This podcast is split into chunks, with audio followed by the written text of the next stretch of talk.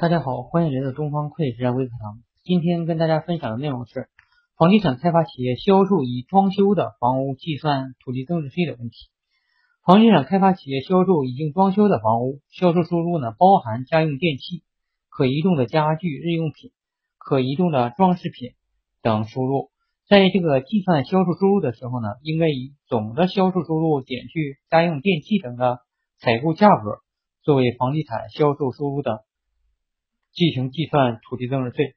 在计算成本的时候呢，将上述的物品按照采购价格从成本中扣除。谢谢大家，感谢关注东方会实战微课堂。